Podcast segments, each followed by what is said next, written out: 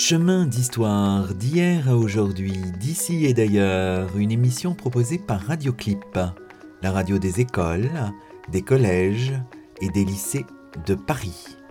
Au micro, Luc Dérault.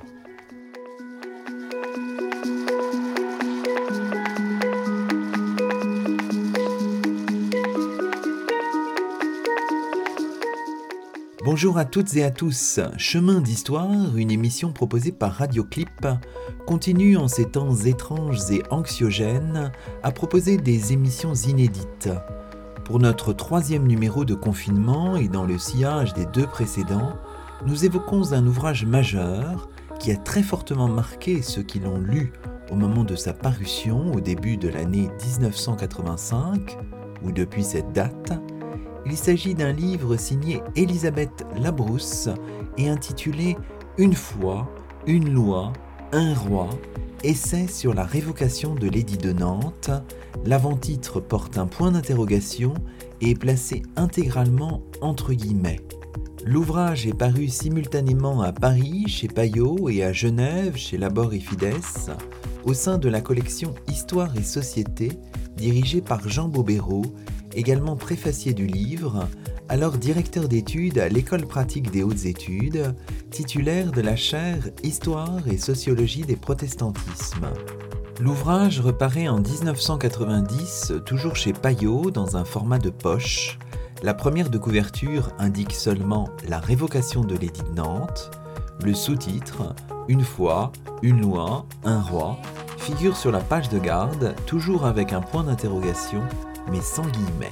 Avant de revenir sur l'intérêt, les enjeux et l'actualité de l'essai sur la révocation de l'édit de Nantes, attardons-nous d'abord sur le parcours de son auteur, salué par Philippe-Jean Catinqui dans un beau portrait publié par Le Monde le 8 février 2000, comme l'une des plus belles figures de l'engagement intellectuel au XXe siècle, d'une érudition modeste mais imparable, travaillant avec une rare exigence méthodologique. En 2002, à l'occasion d'un article que fait paraître la revue de la Bibliothèque nationale de France, l'helléniste Pierre Vidal-Naquet rend également hommage à Élisabeth Labrousse, une conscience particulièrement exigeante, dit-il, fortement impliquée durant la guerre d'Algérie, active au sein du comité Maurice Audin, une instance créée en 1957 à la suite de la disparition d'Audin, mathématicien assistant à la faculté des sciences d'Alger. Élisabeth Labrousse, née Gogel à Paris le 10 janvier 1914, décédée à Nice le 1er février 2000, appartient à une famille de longue tradition protestante, luthérienne et réformée.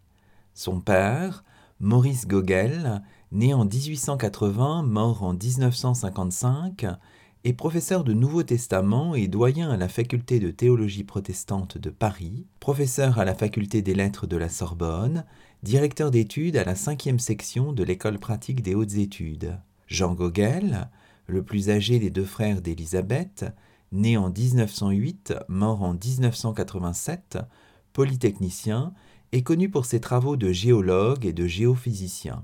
François Gogel, né en 1909, mort en 1999, secrétaire général du Conseil de la République puis du Sénat entre 1954 et 1971, membre du Conseil constitutionnel de 1971 à 1980, professeur à l'Institut d'études politiques de Paris et l'auteur de nombreux ouvrages de sociologie électorale.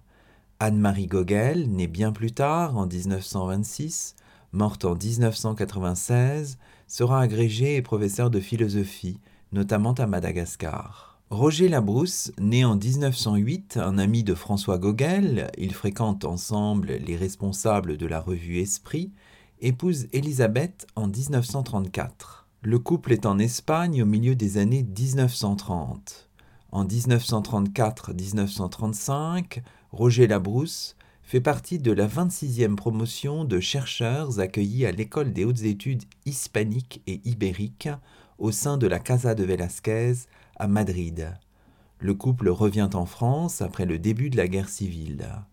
En 1937, Roger Labrousse soutient sa thèse à la faculté de droit de l'Université de Paris, un essai sur la philosophie politique de l'ancienne Espagne, politique de la raison et politique de la foi, travail qui paraît chez Siret l'année suivante.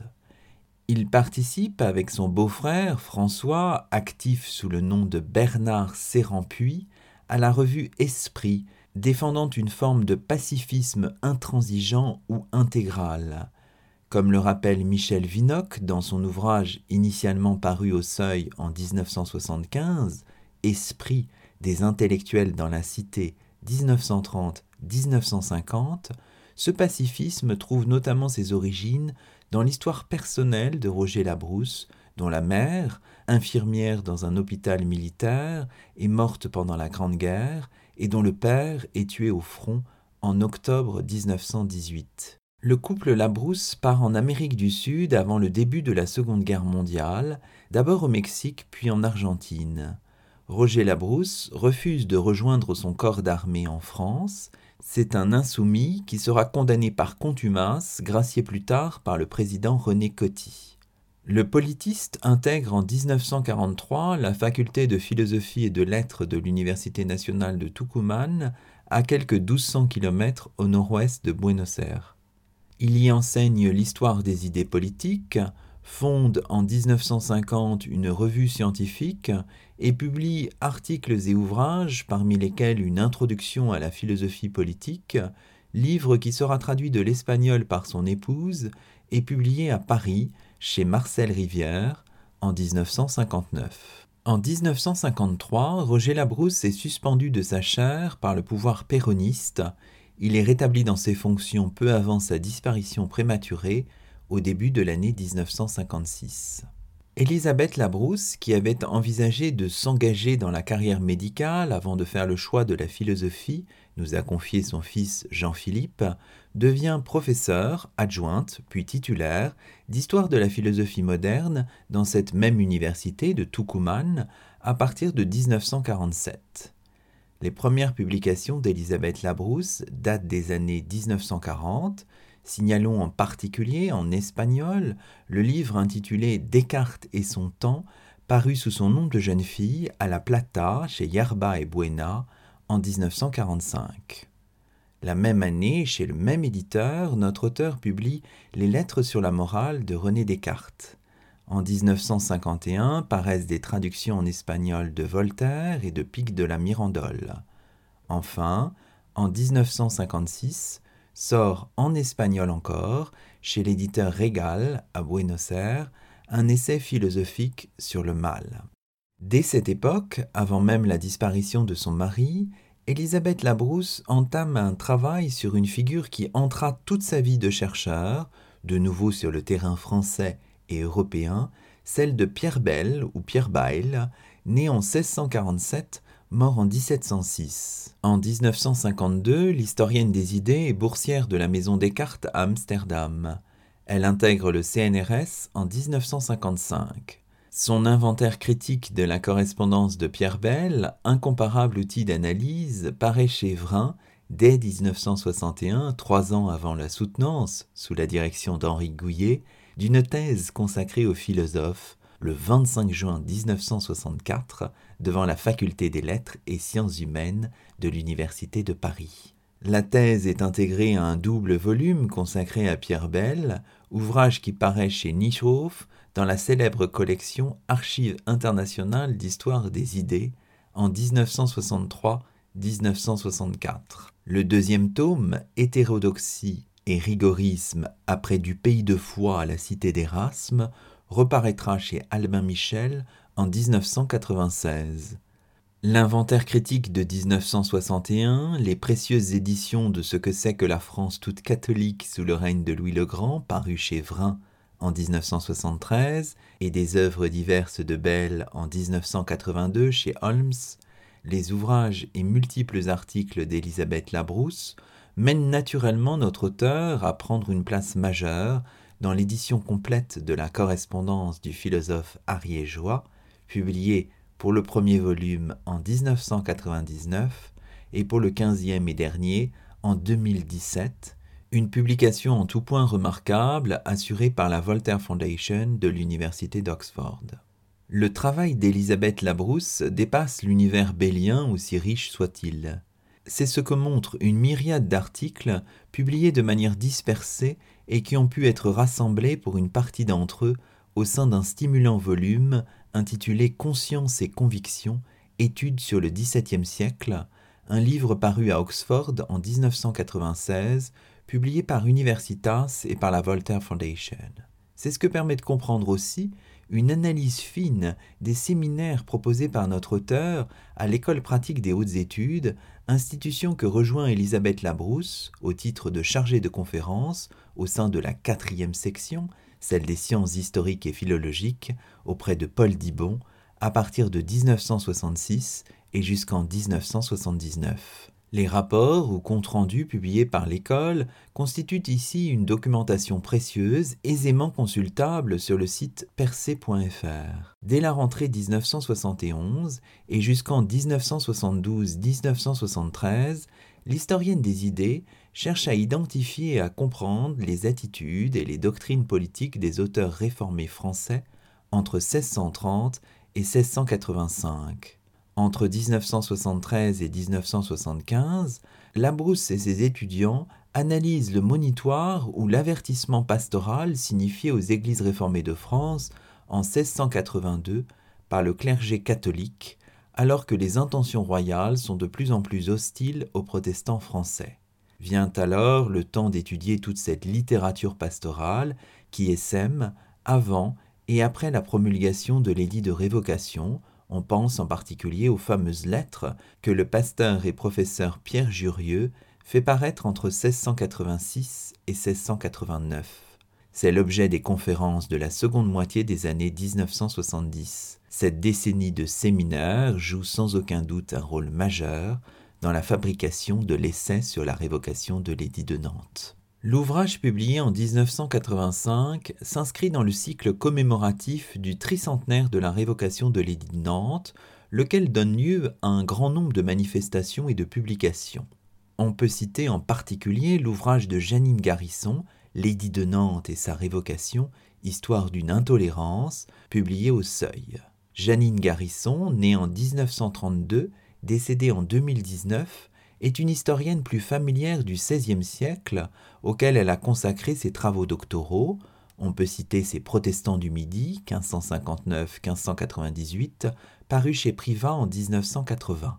En 1998, l'universitaire, de Toulouse puis de Limoges, de culture réformée, fera paraître chez Fayard L'édit de Nantes, chronique d'une paix attendue. Les deux historiennes, aux approches sensiblement différentes, se retrouve le 20 septembre 1985 sur le plateau d'Apostrophe, l'émission littéraire emblématique d'Antenne 2, animée par Bernard Pivot.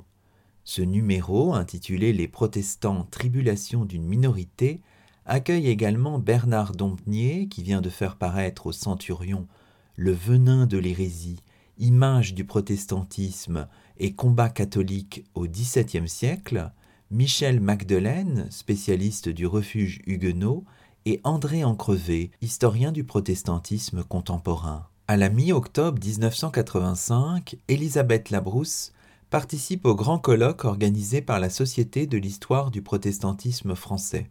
Le 16 de ce mois, Elisabeth Labrousse reçoit la médaille de la ville de Paris des mains de l'ancien Premier ministre Maurice Couve de Murville. Le 21, un jury, présidé par Georges Duby, décerne le Grand Prix de l'Histoire, tout juste fondé par la maison Moitensi, à notre auteur pour son essai sur la révocation. Le titre de docteur honoris causa de l'Université d'Oxford est décerné en 1986 à Elisabeth Labrousse. Cette marque de distinction avait été offerte à l'historienne des idées en 1973 par l'Institut de théologie protestante de Paris et en 1982 par l'Université de Genève. Les comptes rendus du livre d'Elisabeth Labrousse sont très favorables dans la presse grand public comme dans les revues académiques. Un article du Monde en date du 18 octobre 1985, signé Rana Levy, salue un remarquable essai qui fera date. Le vénérable bulletin de la Société de l'histoire du protestantisme français, dans sa dernière livraison de 1985, et par la voix de Roger Zuber, professeur de littérature française du XVIIe siècle, affirme tout de go C'est le grand livre de l'année 1985, le seul en tout cas qui ait su combiner à ce point la majesté du sujet, l'ardente tension du style, le respect des âmes et une si large connaissance de toutes les faces de l'histoire globale du XVIIe siècle. Selon Marc Venard, qui publie un bilan des publications données à l'occasion du tricentenaire de la Révocation, dans un numéro de 1986 de la Revue d'histoire de l'Église de France, l'essai d'Élisabeth Labrousse constitue un livre certes moins détaillé du côté des événements que celui de Janine Garrison, mais qui va, dit l'historien du catholicisme moderne, plus loin dans les analyses et apporte surtout des vues originales que l'auteur doit à une longue pratique des témoins de l'époque de la Révocation. Pour Mark Greengrass de l'université de Sheffield, qui écrit dans The English Historical Review en 1988, l'ouvrage de la Brousse, parmi toutes les publications liées à la commémoration de la Révocation, is the most elegant and the most independent minded.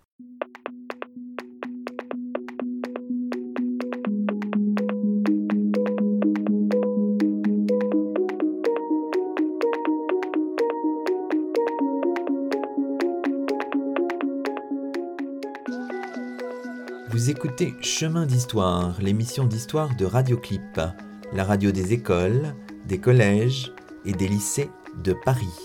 Au micro, Luc Dérault. Un numéro consacré à un livre publié par Elisabeth Labrousse en 1985, un ouvrage paru chez Labor et Fides et chez Payot, et intitulé Une fois, une loi, un roi, essai sur la révocation de l'édit de Nantes.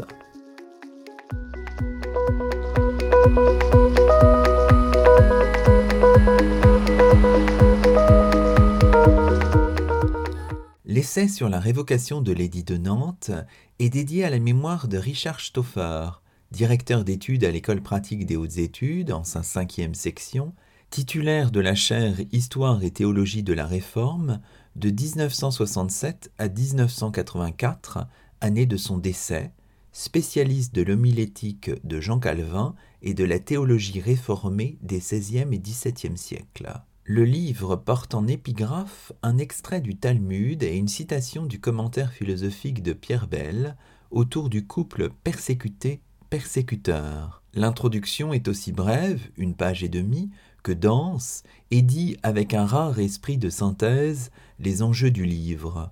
La révocation de l'édit de Nantes par l'édit de Fontainebleau, promulgué en octobre 1685, tient bien plus du processus que de l'intervention ponctuelle, affirme Elisabeth Labrousse, avant de poser la question des modalités et des causes du dépérissement de l'édit de 1598 et d'indiquer une ligne directrice.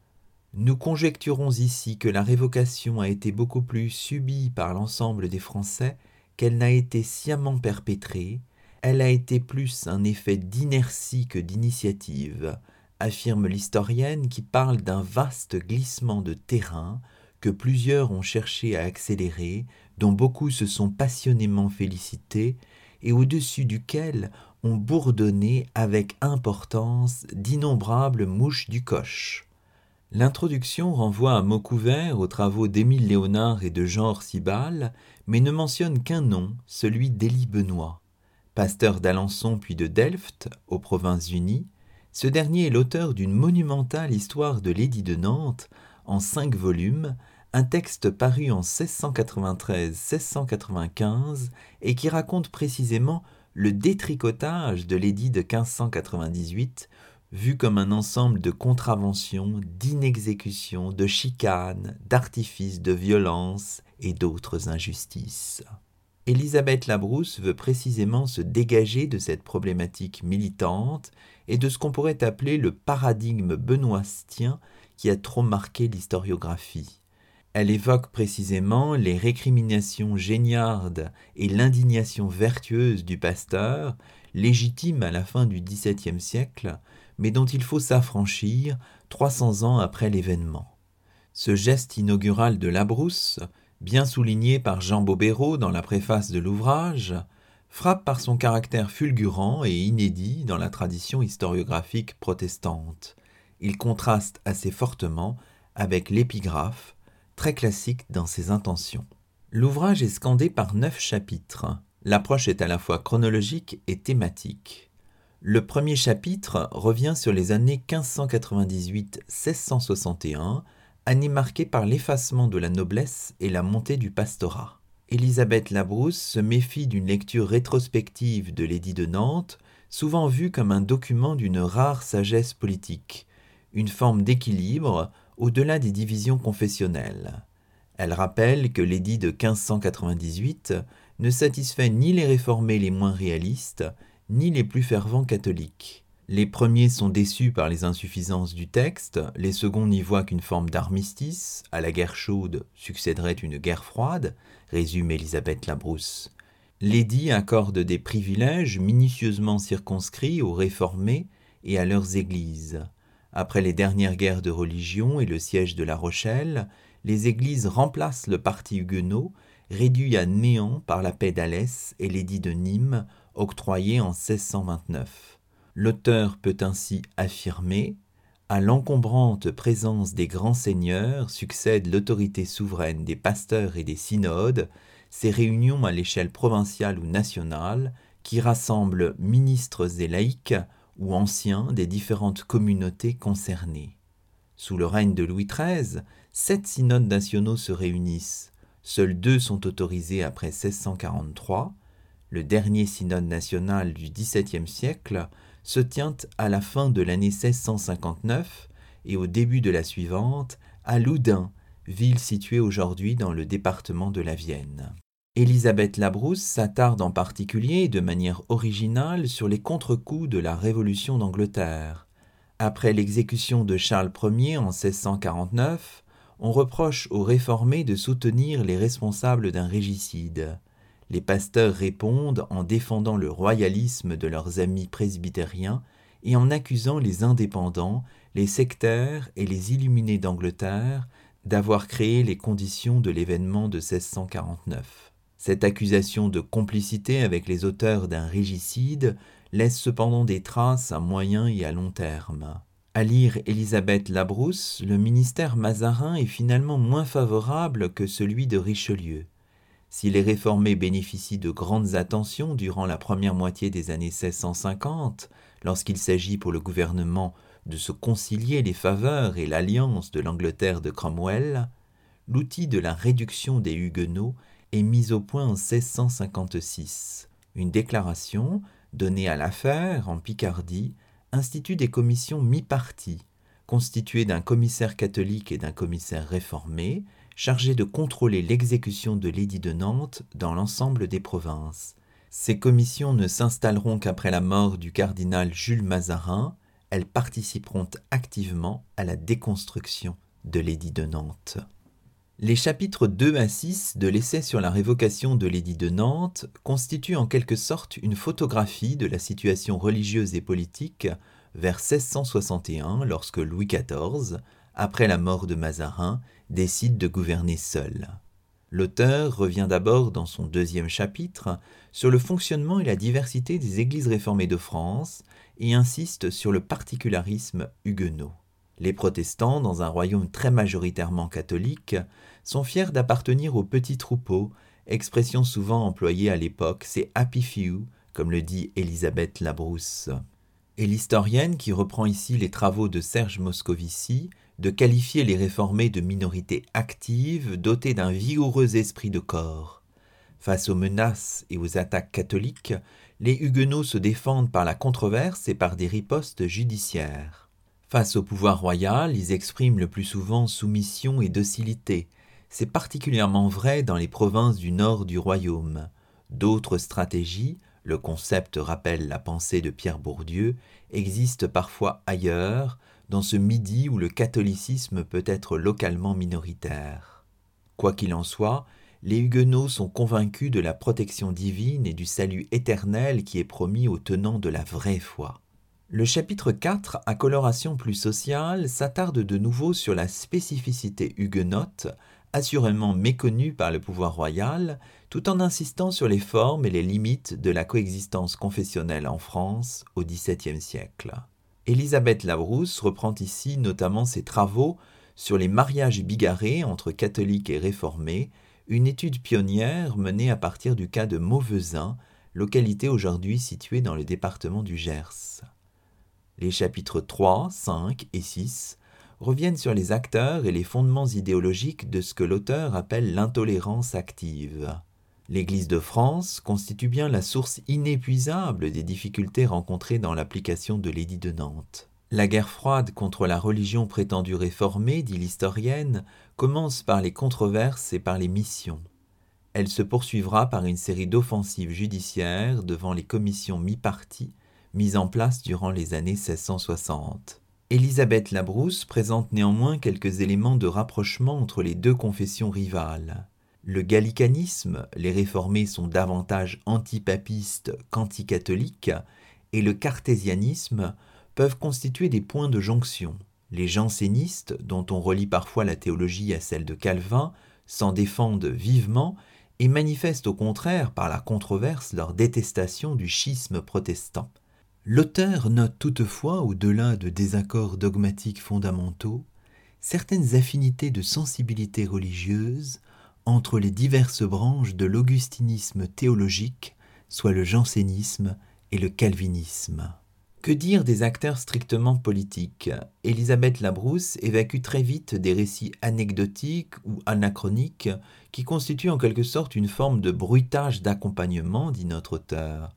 Le rôle de mauvaise fée attribué à Madame de Maintenon apparaît comme une construction du XVIIIe siècle, construction à laquelle a largement pris part le protestant La Baumelle. L'édit de Fontainebleau est certes lié d'une manière ou d'une autre à la personnalité de Louis XIV, mais il s'agit surtout d'une décision politique du roi de France. La mise en œuvre du processus de réduction des réformés, rédoucérer signifie ici ramener dans le giron de l'Église catholique, cette mise en œuvre implique une multitude d'agents à différentes échelles. La politique religieuse du roi Soleil s'appuie sur des justifications théologiques qui font des réformés des hérétiques et de plus en plus des schismatiques et qui assimilent progressivement la théorie augustinienne de la contrainte salutaire. Elle s'adosse aussi à des arguments politiques. C'est ici qu'Élisabeth Labrousse retrouve le vieil aphorisme qui constitue l'avant-titre de son livre une fois, une loi, un roi, l'auteur rappelle une évidence dont on a perdu le sens, l'unité ou l'uniformité religieuse d'une nation et d'un territoire, selon le principe cuius regio eius religio, tel prince, telle religion, représente à l'époque moderne un ciment essentiel de cohésion politique. Le pluralisme religieux est perçu comme une faiblesse. Par ailleurs, explique l'historienne, le système presbytéro-synodal réformé, un régime d'assemblée, des délibérations collectives, des votes à la majorité avec la participation de laïcs, relève pour beaucoup de contemporains de la démocratie et d'un modèle républicain honni, ce que ne laisse pas de rappeler les controversistes catholiques. Les chapitres 7 et 8 du livre reviennent en détail sur les années 1661-1685. Le processus qui conduit à l'édit de Fontainebleau passe par les commissions de l'édit mises en place à des rythmes chronologiques variables dans l'ensemble des provinces du royaume. Les commissaires, un catholique, en général l'intendant, et un réformé, se prononcent sur la légalité des exercices de la religion prétendue réformée de leur ressort. En cas de désaccord, le jugement est renvoyé au conseil du roi, lequel tranche en dernière instance. L'intendant reçoit une épaisse documentation de la part des syndics ou représentants des diocèses concernés. Jésuites et juristes catholiques fournissent d'abondantes munitions, affirme la brousse. Les réformés et leurs excellents avocats sont contraints d'entrer dans ce jeu pernicieux. Le Conseil se prononce dès la première moitié des années 1660, des temples sont supprimés, des mesures restrictives, notamment en matière d'emploi, sont décidées, les institutions réformées sont frappées. Deux déclarations, l'une particulièrement sévère en 1666, l'autre qui apparaît moins défavorable en 1669, clôturent cette séquence. Les années 1670 marquent un temps d'accalmie. Louis XIV est alors accaparé par la guerre de Hollande. Élisabeth Labrousse montre que cette double décennie constitue un temps d'amenuisement et de repli pour ceux de la religion, notamment en matière théologique, les églises réformées se cramponnent à une orthodoxie rigide et chatouilleuse, dit l'historienne. C'est aussi une période où se déploie la patience et la résignation des Huguenots, convaincus de l'irrévocabilité de l'édit de Nantes. L'année 1679 voit pourtant la reprise des attaques, d'abord judiciaires. En 1681 ont lieu en terre poitevine les premières dragonnades ou logements de soldats pour inciter les réformés à abjurer. Un monitoire, élaboré par l'Assemblée extraordinaire du clergé de l'été 1682 et invitant les Huguenots à se réunir à l'Église catholique, est présenté au consistoire, on l'a vu. Le chemin qui mène à la révocation reste tortueux. Élisabeth Labrousse refuse ici toute forme de téléologie.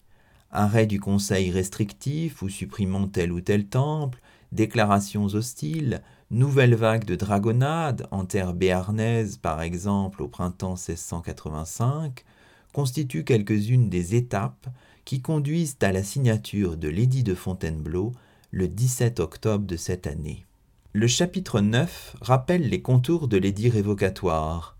L'article 12 du texte autorise une forme de dévotio privata, mais, dit Elisabeth Labrousse, il s'agit d'un leurre ou d'une duperie. Il est possible que cet article n'ait été destiné qu'à jeter de la poudre aux yeux des puissances protestantes et à modérer l'indignation que leur inspirait la révocation, est-il ajouté. Le ius emigrandi n'est garanti qu'aux pasteurs. Les protestants se voient donc privés d'une liberté religieuse minimale, à savoir celle d'émigrer. Les contrevenants sont exposés à des peines très lourdes, de galère ou d'emprisonnement. Les réformés, contraints d'une manière ou d'une autre, abjurent en masse, une conversion de façade qui peut réveiller ou stimuler le zèle de ses victimes, dont certaines parviennent à gagner clandestinement des terres étrangères, ou au contraire inciter à une forme d'indifférence religieuse, cynique ou narquoise, affirme notre auteur. L'ouvrage se termine par une évocation des pays dits du refuge, où les idées bouillonnent, et des liens parfois complexes entre les nouveaux convertis de France et les communautés huguenotes reconstituées aux Provinces-Unies, en Angleterre ou dans les colonies américaines. La conclusion accorde assez peu de crédit à la thèse de l'historien Émile Léonard, lequel voyait dans les faiblesses internes du protestantisme français au XVIIe siècle l'une des causes de son naufrage. L'auteur préfère inscrire la réduction des Huguenots dans une entreprise plus générale d'oblitération des particularismes et de mise au pas du peuple. Dans le cas qui nous intéresse, dit l'historienne, l'entreprise est vouée à l'échec. L'identité huguenote persiste, protégée contre la normalisation et le conformisme par la nature même de la source, la foi religieuse, qui alimentait sa résistance à l'oppression. Cette dernière phrase de l'ouvrage, qui justifie sans aucun doute le point d'interrogation de l'avant-titre, une foi, une loi, un roi, intrigue cependant tant elle semble sortir du cadre politique suivi tout au long des chapitres. Le livre d'Elisabeth Labrousse constitue bien un essai de quelques 230 pages aux propos vifs, on a cité quelques formules chocs, et synthétiques. L'ouvrage est démuni d'index, les notes sont peu abondantes et mêlent de façon plutôt atypique remarques générales, renvois et références érudites empruntées aux travaux des décennies antérieures. Nombreux sont les historiens et les historiennes à avoir creusé tel ou tel jalon posé par l'essai sur la révocation de l'édit de Nantes, que ce soit en matière d'histoire de la théologie et des idées, d'histoire politique, d'histoire sociale, d'histoire religieuse évidemment. D'une certaine manière, ce livre, par l'ampleur et la richesse des problématiques qu'il déploie, n'a pas été dépassé. Il faut évidemment saluer un ouvrage récent paru dans la collection Folio de Gallimard, un ouvrage dense et très informé, signé Philippe Joutard et intitulé La révocation de l'édit de Nantes ou les faiblesses d'un État. On sera davantage séduit par la lecture de la période post-1685 et des conséquences à long terme de l'édit de Fontainebleau que par l'analyse de la genèse du texte révocatoire. Le choix de certains titres, l'idée d'un grand dessein pour aller vers un royaume tout entier catholique, idée développée dans les travaux de Jean Orsibal, ressurgit. Les années 1681-1685 sont associées à une politique de la terreur. Le maintien de l'édit de Fontainebleau est vu comme une obstination dans l'erreur. Tout cela peut prêter à débat. L'historiographie de la révocation de l'édit de Nantes, dont la remarquable synthèse d'Elisabeth Labrousse publiée il y a quelques 35 ans constitue une étape majeure, cette historiographie est bien vivante, on ne peut que s'en féliciter. C'était le 28e numéro de Chemin d'Histoire, d'hier à aujourd'hui, d'ici et d'ailleurs, le troisième de nos numéros en confinement. Un grand merci à Thomas Guillemin, à Jean-Philippe Labrousse, et à Bernard Roussel qui m'ont aidé à préparer cette émission. Une pensée aussi pour toutes celles et tous ceux qui ont eu la chance de connaître Elisabeth Labrousse et de poursuivre par leurs travaux le dialogue avec l'historienne. Je pense parmi beaucoup d'autres à Hubert Bost, à Marianne Carbonnier-Burkhardt, à Anthony McKenna, à Michel Magdelaine, à Maria Christina Pitassi ou à Ruth Whelan. Exceptionnellement, on se quitte avec la voix au rythme alterné, rieuse et prenante d'Elisabeth Labrousse pour reprendre les mots de Laurent Teiss à l'occasion d'un hommage publié en l'an 2000. Il s'agit d'un extrait de l'émission Apostrophe en date du 20 septembre 1985. À la semaine prochaine. Toutes nos émissions sont disponibles sur la plateforme SoundCloud et sur la page dédiée de Radioclip, la web radio des écoles, des collèges et des lycées de Paris. Ce qui est grave de Fontainebleau, c'est qu'il s'est accompagné d'un arrêt du Conseil de mai 1769, et qui c'est un point capital, l'interdiction de sortir des royaumes. Parce que si nous pensons au principe des, des traités de Westphalie, le, principe appliqué dans les Allemagnes, dans la, la mosaïque religieuse de l'Allemagne, c'était qu'on pouvait toujours réaliser ses biens et quitter le pays quand on n'appartenait pas à la religion unique et officielle de cette principauté. Mais là, le droit de sortir est refusé aux l'Union sur des peines extrêmement lourdes. Il instaure contre cela de l'égalité. Or, une analyse complètement fausse, largement fausse, mais complètement, excessif. C'est-à-dire l'idée de clergé par